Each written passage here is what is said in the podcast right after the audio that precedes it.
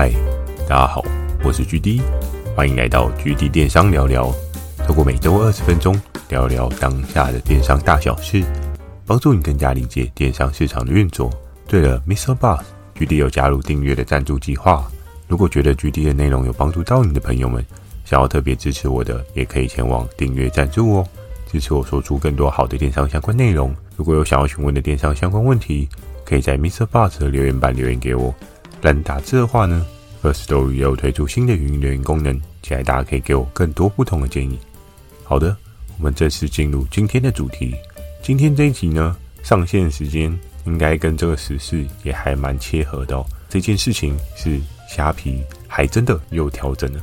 我还记得在前几集有跟大家分享过，哎，年后可能会遇到的对应的问题哦。如果大家没有印象的话，可以去回顾一下第四集，集有讲到的是一些年后你做电商可能会遇到问题。但其中一点呢，就是讲到平台规则是不是会调整哦。那这一次呢，虾皮还真的又调整了。那它调整了是什么样的事情呢？你今天如果听到最后呢，觉得很清楚。对你来讲，可能会有什么不一样的电商变化？跟大家分享之前呢，要先来讲到的第一点是年前的优惠使用状况。GD 我呢，在年前的时候，我有在各大社团去看一些对应的消费者去做一些分享哦。主要是在分享是说，哎，今天在虾皮购物的时候，他们所遇到的一些经历啊。遇到一些想法，遇到一些状况哦。我记得大概十一月、十二月的时候，陆陆续续有些人开始说：“诶，虾币好像没有想象中的这么好用。”开始有各式各样的受限哦，比如说使用的上限啊，又或者是诶，这一间店不适合使用，这对某一些人来讲的话，可能就非常的不开心哦。因为你要想，他可能累积这个虾币啊，他累积了好久。我记得有听过有一个很厉害的人，就他从今年年初二月的时候开始慢慢累积、累积、累积到最后，大家都知道双十一是最大的档期嘛，所以他就在双十一的时候想说一次清空他的虾币。Maybe 买只 iPhone 啊，或是买一个高单价的商品，哇，买下去的时候零元付款那种感觉应该很爽吧？可是问题呢，就是在于这件事情的平台使用规则改变。诶，那你的虾币可能不能全额去做一些支付，又或者是你没有办法在这个店家去做使用哦，你可能就必须要在一些相对单价比较高的店家去做一些使用。所以造就成了很多人开始有一些哀嚎，就说：“哦，我这么辛苦存了这么久的虾币，对不对？哎，小猪铺满存了这么久，到最后这只小猪你不能杀，那你是不是就会觉得很尴尬呢？” 我相信应该，如果真的这么做的人会蛮闷的吧，因为你已经累积了这么久，哎，没有办法在最后享受到这个累积的成果，那你一定会觉得很闷哦。所以开始陆陆续续有一些不一样的调整呢，很多消费者他们在年前的优惠使用状况。有各式各样不同的改变哦，包含虾币的使用规则啊、使用的限制啊、使用的门槛、使用的店家，那这些呢，都造就成一些不一样的影响哦。很多人开始对虾币等于一比一这种想法就开始有一些变化哦。我们可以看到，像现在有很多的行动支付平台，他们号称是一比一嘛，还有一些更猛的，好像做到一比一点多吧。比如说像是 Line，听说他们。就真的蛮猛的，支付的能力真的非常强大。那我们可以看到的是，虾皮在一开始也是有去做这样的竞争优势，但是到最后呢，不得已还是要做一些调整哦。因为在这个策略操作上面啊，多半以平台方很容易会有亏损负毛利的问题哦。因为它的这一个累积啊，就像我刚刚所讲到的 iPhone 的例子好了，iPhone 的利润可能就真的非常的稀薄一点。当然有一些商家他们会去搭配一些。比较高毛利的商品啊，比如说像是保护套啊，又或是手机壳啊，又或者是各式各样的周边，那它的利润值可能是比较高的，去做一些搭配。但不管怎么样啊，你一整笔全部都下币去扣掉这件事情还是很伤哦，因为你要想一只 iPhone 可能动辄两三万，诶、你的保护壳再怎么猛，你的利润让你赚一千块好了，诶、那个利润怎么打都打不过啊，对，这肯定一定是负值。当然，这样的消费者多不多呢？实在是少有，因为你要累积到最后一刻的量能爆发，哇，这个人需要非常有耐心哦。前面买东西的时候都不会想要用，就真的很目标导向，到最后买 iPhone 的时候才一次清掉。诶，但这样的人真的是市场上面少数中的少数。当然，平台方的人也会知道说，诶，这一类的人是少数，所以可能他就可以 cover 得了这样子的亏损成本哦。但是在现在就经济状况越来越不好，我们就会发现这一类的人呢，maybe 会越来越多。大家在买东西的时候会相对的比较紧缩银根嘛。那你想要对应的商品呢，你就会越等待越久，一直等，一直等。就像举例我，我在今年好不容易才换的 iPhone 十四 Pro，但我前面我上一支呢是 iPhone 七 Plus，我真等很久。因为为什么呢？因为每次都冲动想要买的时候，但后来又想说啊，等一等，诶，不小心又等过半年啊，不然再等下一代好了。就这样一直迭代更迭啊，就从 iPhone 七 Plus 等等等等到 iPhone 十四。当然十四出来之后，很多人说哇，十五是历年代最引颈期盼的一款哦，对不对？但每一代都这样说啊，等到最后真的是很容易失去耐心。但还好是，我并没有每年都换，七年换一支，嗯，我觉得也还算蛮够本的哦。好，讲的稍微有点远了一点。那所以我们可以观察，以虾皮来讲的话，它在年前的优惠使用状况啊。消费者已经有了一个蛮大的影响哦，这个影响呢，会不会影响到它这个平台对应的客源流量？这就值得再持续观察哦。因为以消费者立场来讲的话，优惠折扣这件事情是是最直接的感觉嘛。你今天没有这些东西的话呢，相对来讲的话，消费者就会觉得，嗯，那你在这边买是不是真的有比较划算？有时候不见得在虾皮买就一定百分之百也是最划算的哦，因为。有些平台的策略操作呢，它可能就是哎、欸，我硬要比虾皮还要低，这个在平台当中呢也是略有所闻哦。有一些人就是真的价格极致导向，那他就会他就会这样去操作。但是这件事情是不是真的每个人都会这样做，每个商品都会这样做呢？又或者是这个平台它全部东西都会这样做呢？哇，如果真的要全部东西都这样做的话，我觉得。应该很难赚钱吧？因为虾皮的价格有时候真的是一个知道一个夸张哦。毕竟运费拆分的状况之下呢，真的很容易会出现一些很可怕的价格，三块的衣架啊，一块的菜瓜布啊什么的，你想想都会觉得很浮夸。如果你去实体通去看到这些商品，你就觉得天哪，这个价格到底是什么？就在虾皮上面可以买三十个，实体通你可能只能买一个，这样的对比价格真的是非常有趣啊！大家也可以。在生活当中去多做一些观察哦。好的，那第二点呢，要来跟大家聊到的是，哎，免运会不会就此消失？这一点呢，是在我翻的一些对应的一些社团，有一些人的一些分享，大家都在猜，都在敲碗，哎，虾皮的免运会不会消失哦？我们可以知道的是说，在电商的世界当中啊，每个平台它都会有一个对应的。免运的门槛哦，那其实在早期啊，雅虎啊，或是露天啊这些 C to C 的拍卖平台，多半运费呢很少很少会是免运包含的哦，都是到了一个对应的门槛之后呢，才会有机会免运哦。我们最常见的，比如说像是 PC Home 某某，我们很常看到是他们设定的客单，可能你是在四百九十九还是四百九，这件事情我有点久没有去确认，因为通常你在这些大平台。消费很少会买低于四百九吧，就算你没有买到四百九，你应该也会硬凑凑到四百九。所以以大平台的订单客单来讲的话，通常都是四百九起跳了。那我们可以看到的是，虾皮在 C to C 平台。他们策略操作呢，就是希望给人很亲民、很杀的价格，就让你付了这个钱呢，甚至便宜到实体通都完全打不赢的状况哦。我们可以看到，在一开始啊，小皮刚上的时候，对，Seven 跟全家很常会有免运哦。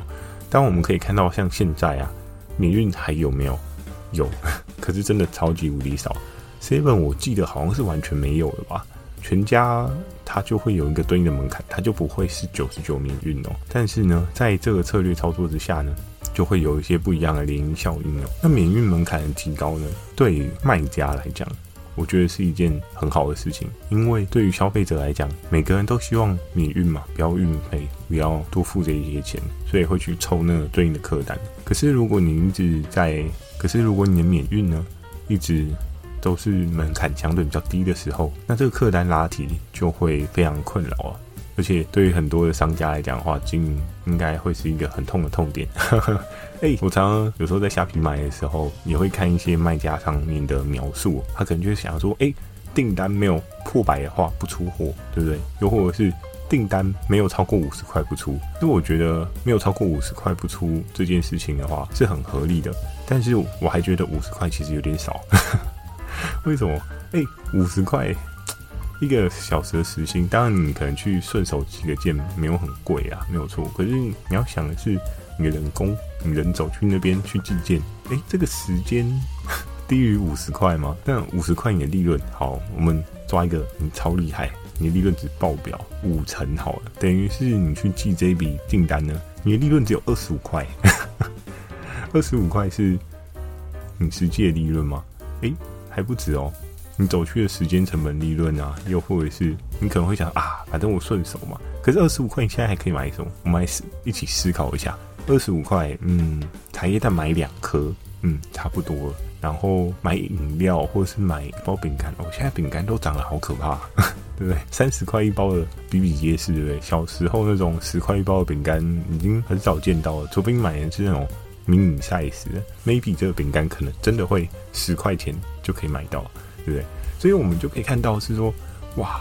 那你出一笔订单，假设我还抓很高诶，抓五成哦，五成才有二十五块哦。如果假设你是跟人家厮杀到一个爆炸的，你的订单利润是两成好了。就我所知，有听过很多经营虾皮的卖家，他们的利润大概是抓两成到三成。所以我们抓两成来讲的话，哇，五十块两成十块，恭喜你，对不对？一颗茶叶蛋，那真的是哇，出得很心酸呐。原来这笔单就只能让你换一颗茶叶蛋，那是不是你去抢？超商的那些优惠券啊，可以免费送一颗茶叶蛋，还比较划得来，对不对？你还不用出货啊、包货啊什么各式各样的问题。所以开始呢，我们可以看到的是免运的消失的可能性哦。那又或者是呢，虾皮它会调整一些免运的门槛哦。我们也可以看到，比如说像是我自己在买虾皮的时候，很常看到的是，如果你要选全家，好像是二九九以上会免运吧。所以，这某种层面来讲的话，他们也是把客单往上调的一种手法策略。但我觉得也是蛮聪明的啊。虽然以消费者端来讲的话不太友善，但是 maybe 就是过往太过友善了，你知道吗？友善到一个大家都觉得，嗯，我一定可以买九十九块凑一下，很快就到了，对不对？但是二九九来讲的话，跟九十九毕竟也差了快要三倍的空间哦。所以，诶。开始购买的人，他就会有一些想法，但是有些人可能就会想说，二九九跟 Momo 啊或者 PC Home 比起来的话，诶，其实也还不错。为什么呢？诶，如果你有印象中，我刚刚提到 Momo PC Home 他们的对应免运门槛多半是四百九十九还是四百九吧，所以你这样状况来讲的话，还是非常有竞争力的哦。你四九九就可以免运，跟你二九九就可以免运，差别在哪边？当然，我觉得以消费者的体感来讲的话，会有很大的差别啊。就是，哎，我原本可以九十九就免运的，我突然拉到二九九才可以免运，那种感觉就会非常不一样。我记得在年前，好像虾皮有做另外一个活动策略操作，是卖家不知道怎么样，他可以四十九免运。哦，我那时候看到，我想，哇，四十九免运，真的是笑了。哎，怎么突然客单又把它往下调了这样子？但是非常有趣的是，我有看到社团有很多人都在问问说：“哎、那个四十九免运到底要怎么用？怎么样都用不到那四十九。”很多人都觉得：“哎、这是不是一个假的优惠活动？没有用到啊，对不对？”甚至很多人他们还特别去问卖家说：“哎、这个四十九免运我要怎么用？怎么样去做一些操作？”就非常有趣的是，好像卖家也回他说。我其实也不知道诶、他们到底怎么设定的？哦，我也不是没有给你免运券，但是就不知道怎么样你才可以用到四十九，所以 到最后大家都是哦，那还是充回九十九好了。所以你这就是一个虚晃一招，对不对？诶、想说它更猛了，对不对？诶，四十九就可以免运，但它可能 maybe 是有设定某一些特别的商家，又或者是虾皮商城才有办法使用吧。这一点呢，就还是摸不着一个头绪哦，也找不到答案。如果大家知道答案呢，也可以在留言板回复，让我知道一下。哎、欸，他这个并不是虚晃一招，真的有这样的事情哦。只不过我看到很多社团的分享说，嗯，这个好像假假的。所以有时候平台操作啊，很多啊，有各式各样的可能性。Maybe 他只是创造一个噱头，哇，四十九就免运，可是实际上能使用的，搞不好 Maybe。全部就只有这么一家，也不一定啊，对不对？他也没有错啊，确实是四十九免运，但就只有那一家。然后呢，就开始有一些消费者有一些各式各样的反应嘛。很多人就会想说啊，免运如果消失了，那我是不是要改去实体通路买啊？因为很多人都会想说，诶，那如果免运消失了，实体通路买便利性会很高，那我怎么不去实体通路买就好了？可是就像我前面跟大家提到那个例子啊，如果一个菜瓜布在虾皮卖一块，然后在实体通路一个卖三十块，你今天是消费者，当然如果你今天刚好路过，你今天急需，对不对？家里脏到爆炸，一定要菜瓜布，碗没有菜瓜布就没办法洗，对不对？那你可能就想说啊，等虾皮太久了，对不对？尤其有些人又反映说虾皮店到店很久，那你就会想啊，好啦，多花一点钱，我们马上就可以洗碗，这件事情很重要，你就会花三十块去实体通路买。可是如果假设呢，今天你洗碗有没有菜瓜布都无所谓，那你这个菜瓜布就只是偶尔需要使用的时候，你会怎么做？没有啊，那我就在虾皮买个三十个，直接用一年，对不对？当然也会有前述的另外一个问题嘛，诶，免运消失，那你这样有比较诶猴吗？对不对？但是相对来讲的话，如果整包去看，假设运费来讲的话，嗯，以四十五来做计算好了，四十五再加三十块，因为你是买三十个嘛，所以是七十五。你确实是花了大概一倍多，可是你也换得了将近一年到两年，你不用再买菜瓜布这种商品。所以呢，这种东西就看你是用个长线去看，还是用短线去看。当然，有些人会觉得啊，直接实体直接买就好。但实体买，大家都知道是一个便利性嘛，因为你看到买，然后直接享受，这就是一个早买早享受，对不对？诶，晚买享折扣嘛，对不对？所以如果你可以等，那你就可以拿到三十个菜瓜布，然后你只需要付七十五元，对？那以这样的逻辑概念来讲的话，我觉得就算是。免运消失了，你会去实体买这件事情，我觉得大多数的还是不会有所更动哦。因为如果你用长线去看来讲的话，很多人还是会以价格为最终的导向。再加上呢，免运就算消失，我们没有办法逆转的另外一件事情呢，就是虚拟通路，就是电子商务这一块可以做到的事情是东西直接寄到你家，又或者是东西直接寄到你的超商。那相对来讲的话，你去实体买就比较快嘛，可能会比较快，但是你会不会特别去实体买，还是东西直接寄到你家就好？那这就会有不一样的看法，不一样的想法。所以呢，在这个过程当中，就会有一些不一样的调整哦。然后呢，免运消失这件事情，我记得还有另外一个很重要的虾皮的调整，就是在于，诶，有些人说虾皮店到店不是很好，所以呢。虾皮店到店在好像年前吧，还是年后的时候，有发一个讯息说，哎，又要涨价了，对不对？之前好像从一开始不用钱，哇，应该很多人用很开心。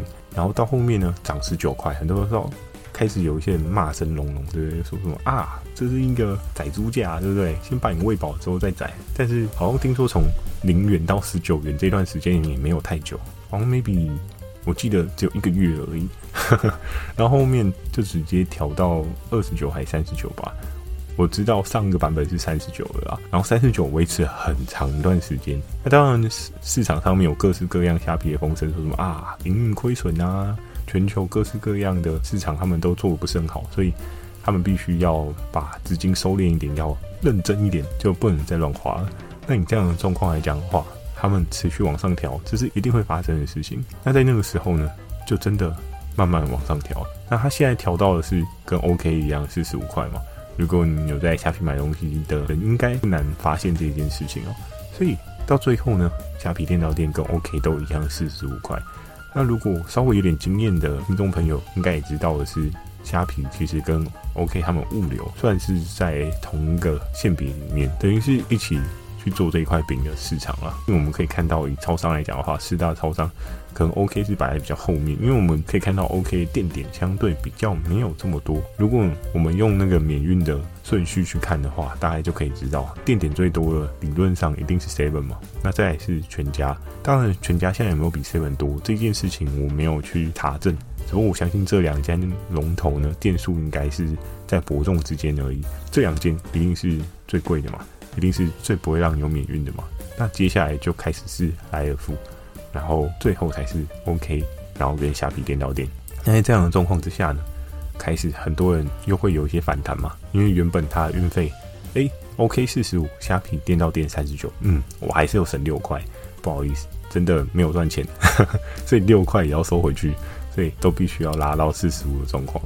甚至我在想啊，maybe 搞不好过一阵子 OK 跟虾皮电到店会一起往上调整哦，不是说 OK 不能给这个优惠，而是 maybe 虾皮它希望在这上面多一些利润空间，它会连 OK 一起往上调。当 OK 跟虾皮电到店都变成是五十块的时候，你就不会有这么痛感，然后特别去选择虾皮电到店，或者是特别去选择 OK，而是你会觉得哦，运费现在变五十，就是你知道吗？公定价出现的时候，你就不会觉得说哦，这个东西有什么不好的状况。久而久之呢，人是一个健忘的动物，我们就哦，原来它是五十块，就是每个人都跟你说啊，它现在变五十块，变五十块，变五十块。对，讲久了之后，你就会觉得哦，那它就是五十块，对不对？你就会习惯。那相对来讲的话，现在已经三十九的状况，还会不会有人讲说，诶，之前零元呢，对不对？那日子多美好。嗯，我看现在市场上多半大多数的人都已经习惯运费是十九元以上这件事情，所以我们可以看啊，每一次的层级调整啊，都是帮助消费者受众去忘记更上一个版本。对不对？你有没有发现，在现在从三十九调到四十五的时候，很多人都是说：“哦，三十九那个可以让我多买一颗茶叶蛋耶。”但是现在呢，很少人会特别去讲说：“啊，你看，从十九调到四十五，从十九调到三十九之类的，就不会再讲上上个版本。”所以某种层面来讲的话，这个跟动呢，也会有一些不一样的市场状况去做一些改变哦。但久而久之，大家习惯去做一些比较。因为你再怎么比，你都会发现是说，哎某某跟 PC 用的免运门槛是四四百九，你后来就想说啊，算了，比一比还是没有人比虾比还要划算。当然我没有去研究歪拍或者是露天啊，所以我不确定他们免运的条件有没有做一些更动。但是我们就以这一些大购平台去做一些比较的话，你就发现，哎，其实二九九来讲的话，真的还是可以的，对不对？九十九你还是可以的。但是，嗯，你到底要不要买？你要不要疯狂的买？还是你要稍微比较缩手一点买？就会有一些不一样的改变。那最后呢，就要来跟大家聊到的是正反两面的看法。很多人对这件事情呢，有一些不一样的看法。我也看到各种有趣的社团发文，我觉得还蛮有趣的。有的人就说：“哎，以前都买到剁手，对不对？买到疯狂，包裹都收不完。现在家里空间变很大，哎，这也是一个蛮不错另类断舍离，对不对？也蛮好的。”就少花点钱嘛，多存一点钱，对不对？景气不好，多存一点钱也没有什么不好。然后呢，在反面来讲的话，很多人就会开始去思考，这就是一个所谓的消费者的损失感嘛。你会开始觉得，哎，我今天光运费这件事情，我就要多花一点钱。我今天光为了要达到免运，我就要多买一些东西。那你就会开始有一些啊。怎么会这样？好闷哦，对不对？哎，以前可以九十九块免运，现在要到二九九免运，又或者是哎，以前的免运很多都可以拿得到，礼拜三免运都可以买得到，但是后来发现，哎，礼拜三免运券好像有跟没有一样。这件事情呢，我觉得会渐渐渐渐的，甚至搞不好今年就会全部拉到一个极致的水位，因为如果它要将对应的。营业的亏损去做一个摊底的话，势必他一定会做这样的调整哦。所以呢，嗯，虾皮的客源流量会不会有一些改变呢？我觉得或多或少还是会有一些调整跟改变哦。那对于平台来讲的话，就不是所有的客群受众他都做了，那就会变成是，诶，有些人可能不能接受，他要去找一些更符合他使用的平台。但是，就像我刚讲到的。诶、我们目前看到的平台状况来讲的话，还没有人的条件比虾皮还要疯狂，所以在这么疯狂的状况来讲的话，它只是稍微调整比较正常一点。就是如果你用个长线的概念来看的话，那我们就可以看到是说，诶、那那虾皮还是不是真的能够全面性的干掉所有的通路呢？这样的状况可能就会比较没有这么强势一点，因为毕竟它的对应的量能。也会有一些改变嘛，那当然它的受众呢就不会是全面性，所有的受众都使用哦，而是有一些人会开始做一些外流，那外流力道大与小呢，就会在于消费者的看法跟一些想法。那刚刚讲到的是一个比较正面的看法嘛，对不对？很多人就开始说，诶，那我就少买一点啊，又或者是我就转在哪里哪里哪里。很多人都各式各样分享，而比较反面的一些看法呢，很多人就说啊，那我就不要用了嘛，我就不要买了嘛，对不对，嗯，但你真的不要买嘛？有一些人就像前面那一点有跟大家讲到是说，改去实体买，因为实体买，嗯，多半店租哦，都会贵上去啊。所以有时候去实体买会更便宜吗？这件事情有待商榷哦。但我相信大多数应该不会是比较便宜的啦。可是实体你可以摸得到东西，你可以，如果你家转角就是 seven 的话，顺手带一个菜瓜布也是可以啦。但是相对来讲的话，我觉得实体就不会是一个最首要的 option 了。最后呢，再跟大家分享另外一个点，虾皮这样的操作呢，你今天是消费者，你应该会很闷。可是如果你今天是一个卖家来讲的话，不见得会是一个不好的事情。怎么说呢？因为当规则有一些调整，你就会有一些不一样的契机，不一样的可能性。因为我们在经营电商的过程当中，你就是要去跟人家比较，说，诶，你比别人优在哪里？你比别人好在哪里？那当整个平台规则每次调整呢，你要怎么样去跟动，去帮助你在经营电商的时候有一些更好的应对能力哦？就像前面我跟大家讲到了，你的反应速度决定你在。电商存活的时间哦，也决定你在电商可以做得好这件事情很重要哦。只要你够快，天下武功唯快不破嘛。你今天只要反应得够快的话，你就会看到各式各样的契机，各式各样的可能性哦。所以当今天虾皮做了这样的调整啊，诶，开始有一些免运的调整，那你是不是也可以在这上面做一些操作策略？这件事情我觉得是蛮可以思考的。然后就像刚刚讲到，如果哪一天虾皮它的免运不是九十九了，是二九九了，那我觉得对你来讲也不见得是一个坏事啊。为什么呢？因为相对来讲，你的客单价就可以有效被提升。我知道很多经营虾皮的人，maybe 他们都是在凑很多的单数啊、批数啊，比如说这一个订单里面有哇二三十样东西，然后你抓一整包的利润去赚，嗯。真的是赚的蛮累的，因为你要想哦，今天假设二九九的客单一个商品，你只需要减一个货，那你是不是人力成本啊，跟对应的时间消耗跟错误的可能性都会大幅降低？假设今天卖一台二九九的手持风扇好了，那你只需要减一台二九九的手持风扇，好，出货结束没事，对不对？但如果你今天你是好，我今天要呃十个衣架，嗯，然后三十个菜瓜布，然后二十条抹布，然后之后再加一些零零扣扣，嗯，太棒，凑到二九九。如果假设你今天是一个电商的经营者的角色来讲的话，你就会开始去思考说，嗯，那这样的话，我的人员错误率是不是会提高？你今天只拿一台风扇，跟你今天拿了二三十样的东西，然后去包装去出给消费者，哎，那错误率一定会高很多啊，对不对？应该没有人拿一个会错的吧，对不对？但是你今天拿六个，你拿七个八个，哇，那肯定会有错的嘛。甚至衣架少剪一个啊，抹布少一条啊，然后菜瓜布少一个啊，然后你就会开始收到客诉啊，然后消费者就说啊，你少给我啊，然后到最后呢，就需要怎样？可能有一些商家，我遇过有一些商家人还蛮好，他们就会做补给啊。可补进这样划来吗？你的利润还 OK 吗？一块钱的菜瓜布，你真有赚钱吗？嗯，你可能只赚 maybe 五毛吧。现在我们都知道茶叶蛋都这么贵了，五毛，嗯，你真的是很累啊，对不对？你卖十个衣架还赚不到一颗茶叶蛋。所以在这个过程当中啊，有时候客单的调整，在你的商品定位啊，你就可以有一些不一样的思考跟不一样的看法。还在做九块的生意吗？还在做九十九块生意吗？是不是可以去换位思考一下，有没有一些更好的电商经营的方法？有时候以量取胜呢，这件事情非常吸引人哦。很多人都说，嗯，有量才有价，对不对？不管在任何市场，股票啊、房地产啊，又或者是电商啊，你今天如果可以做一个很大量，你可以去跟工厂谈一个更好的进货成本，这件事情应该是众所周知，每个人都知道的事情。但是这件事情对你来讲，是不是真的是一个最好的策略啊？嗯，这件事情我觉得真的有待商榷啊。当然，你今天是大卖，还是你今天是小卖，还是你今天是一个还在想的卖，可能都不一样。可是，如果你今天是还在想的阶段呢，我会建议你可以思考的更周全一点，因为你进场之后啊，很多事情都开始乱了。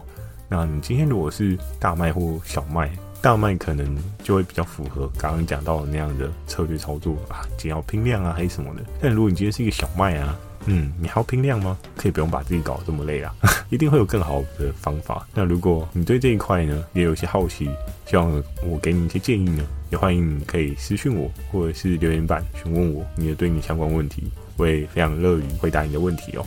好的，今天的这一集呢，就简单的跟大家分享到这边。虾皮还真的又调整了，我们再继续看下去。调整这件事情呢，一定会一直变化的。那让其他平台会不会有一些调整？或多或少一定都会有吧。但是就是看有没有对应的供应端去做一些分享哦。那如果有分享的话呢，刚好我有看到资讯，我也会再分享给大家哦。不管是某某啊、PC Home 啊，还是其他各式各样的我们所知道的平台，甚至是 WiFi 啊、露天啊，我觉得应该或多或少答应你们还蛮感兴趣的吧？诶，我到底要做哪个平台？哪个平台适合我做？我相信是很多进电商的人会思考、会去想的事情哦。今天这集的最后呢，就要来问大家一个很简单的问题。这个问题就是：诶，如果假设虾皮调整，你会因为这样子不使用虾皮吗？比如说，假设今天虾皮的卖家的抽趴又在涨，涨得很夸张，对不对？一次抽十趴、二十趴，对不对？涨得跟大购一样。那你会用虾皮吗？嗯。我觉得应该很多人都不想用了吧？但这个问题还有另外一个角度哦。刚刚的角度呢，是卖家的角度。如果假设你今天是消费者的角度呢？诶，你会真的因为它从三十九的免运门槛涨到四十五，你就不用了吗？以虾皮店到店来讲的话，又或者是诶，今天虾皮突然跟你讲说，诶，虾币不能使用了。当然，这个可能性应该很低啦。可是很多事情没有办法说个准哦。因为我记得曾经好像也有一些平台，他们操作对应的各式各样的币，然后从原本的一比一到最后是一比十之类的，就想嗯哇，那我今天好不容易累积可能一万点，突然变成只剩下一千块，不知道干嘛嘞，对不对？我觉得我们可以各式各样的发想，就是你会不会因为各式各样的调整而不使用虾皮呢？那我非常期待大家给我一些对应的反馈哦。今天的分享就到这边，喜欢今天内容也请帮我点个五颗星。如果想要询问的电商相关问题，也欢迎大家到 MixerBox 留下你的反馈及问题，或者是 Firstory 语音留言给我。如果觉得 G D N 内容有帮助到你的朋友们，想要特别支持我的，也可以前往订阅赞助哦，支持我说出更好的电商相关内容。我会在 Facebook 跟 IG 不定期的分享电商小知识给大家。记得锁定每周二跟每周四晚上十点的 GD 电商成长日记，还有每周日晚上十点的 GD 电商聊聊哦。非常希望大家可以分享一下你对虾皮现在的看法，还有你使用虾皮有没有遇到什么样有趣的事情，也欢迎大家在下面的留言板分享给我。祝大家有个美梦，大家晚安。